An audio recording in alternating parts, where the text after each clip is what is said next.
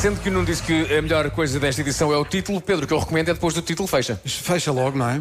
Então, Bom, eh, espera, se já estou com o microfone errado. tá- Estás, estás. seguramente claro que que estás. Seguramente que estás. Eh, há demasiados microfones. Eh, queria fazer essa queixa.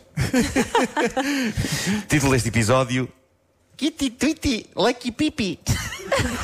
Epá, sim. É. Estás a ver? Obrigado. Fechava. Obrigado, até amanhã. Epá, que Faz maravilha. todo sentido, menos a parte do pipi. Mas era só para arranjar uma rima. Então conta lá.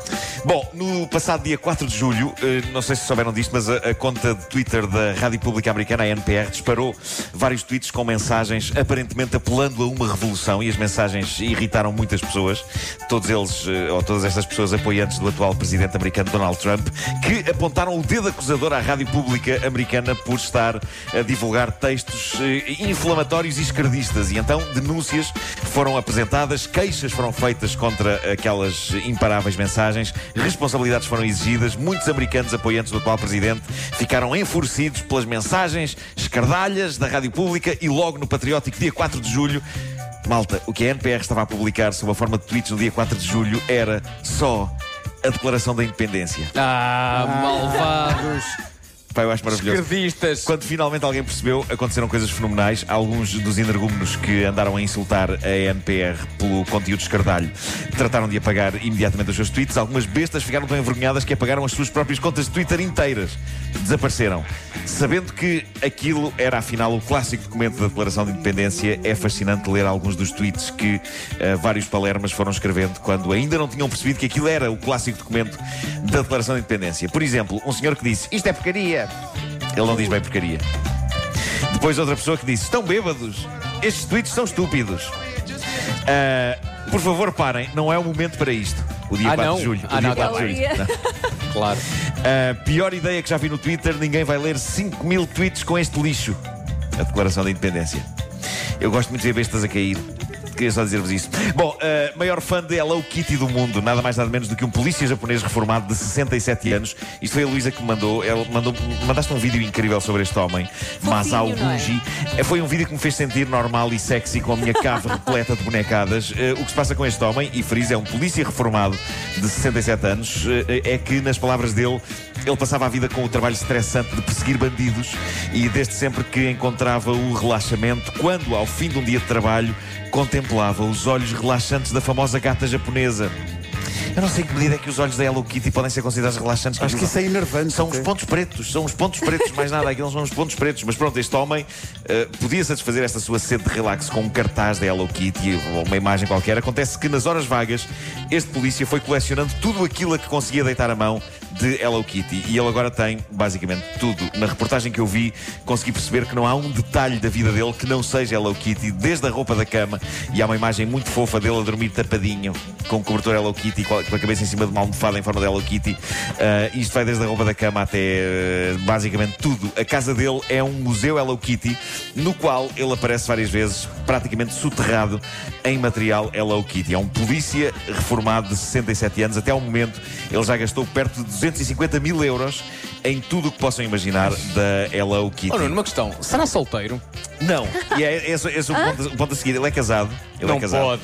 A mulher dele aparece neste vídeo de reportagem, diz coisas muito interessantes. Ne- Nesta reportagem, antes disso, o- o- uma coisa que ele diz é: o dinheiro da reforma foi-se todo, mas não estou arrependido. Ah, mas não estou. Não, não. claro que não, quem é que pode ficar arrependido por gastar Mas- 250 mil euros em objetos com uma E gata branca fazer sem essa botão? pergunta à esposa. Fazer essa pergunta. Fizeram, a esposa diz o seguinte: repara, não me importa que ele gaste tanto dinheiro em produtos Hello Kitty, porque todos temos de deixar a nossa marca.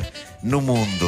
Eu estou a imaginar Gandhi a ouvir isto onde quer que esteja e a pensar, rai, se eu soubesse tinha tido muito menos trabalho. Uh, ma- mas há Gunji é recordista oficial do Guinness, maior coleção de material Hello Kitty do mundo. Ele tem 5.169 objetos.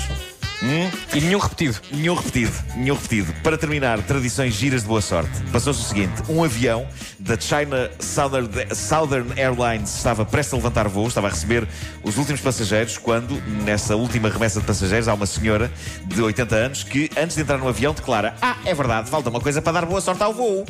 E nisto, pega numa mão cheia de moedas e atira, para um- atira as moedas para um dos motores do avião. Ah, excelente. Excelente. Foi uma sorte, não é? Adoro. 150 passageiros tiveram de ser imediatamente retirados do Claro. avião. O voo foi atrasado várias horas, enquanto funcionários do aeroporto desmontavam o motor e tentavam catar todas as muitas moedas que esta senhora atirou lá para dentro. A senhora Para- perguntou, mas isto não é Fontana de Trevi?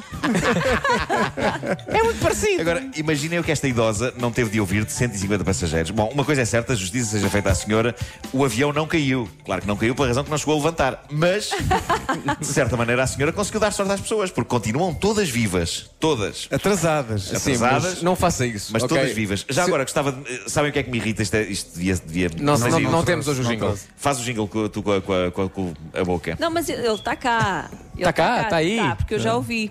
Sabes Não, o não, que é que faz me irrita? acústico, faz Peraí. Espera aí, vê lá. Se estiver ali para- preparadinho. Eu já ouvi. Deixa estar, eu faço. Está a demorar tanto tempo Tá, que eu vou me daí, esquecer tá do que é que me ali, tá irrita. ali, tá ali. Vocês sabem o que é que me irrita? O que me irrita é o seguinte: é pessoas que atiram moedas para ah, f- fontes de centros comerciais. Ah, Acontece muito. É verdade. Epá, porquê- Para quê? Para Para quê? quê? Realizar um desejo. O desejo do dono do centro comercial de ter mais dinheiro. Exato. Eh, Por acaso, eu um dia que tenho uma casa, vou pôr uma fonte à entrada. Tu vês se As alguém pessoas atira. vão deixando. A dada É altura, qualquer fonte que há, eu lembro sempre na, Di- Sim. na Disneyland Paris. Sim, tá havia cheia, riachos cheia. e fontes por todo o lado e havia moedas por todo o lado. Certeza que o desejo se vai realizar. Atire lá uma moeda para dentro d'água. Mas é que ninguém incentiva. Ninguém incentiva Não, não, a tirar é- moedas. É uma É uma coisa, coisa que acontece. espontânea, sim, sim, é uma Sim. coisa espontânea. Era essa a tua irritação? Era. Para onde vais, mundo? Sentes-te melhor? Sim. Pronto. Irrita porque o meu filho, o meu próprio filho, eh, diz-me: "Pô, posso atirar uma moeda para dentro do lago? E eu: não, não podes, não podes. Em casa, no carro, em todo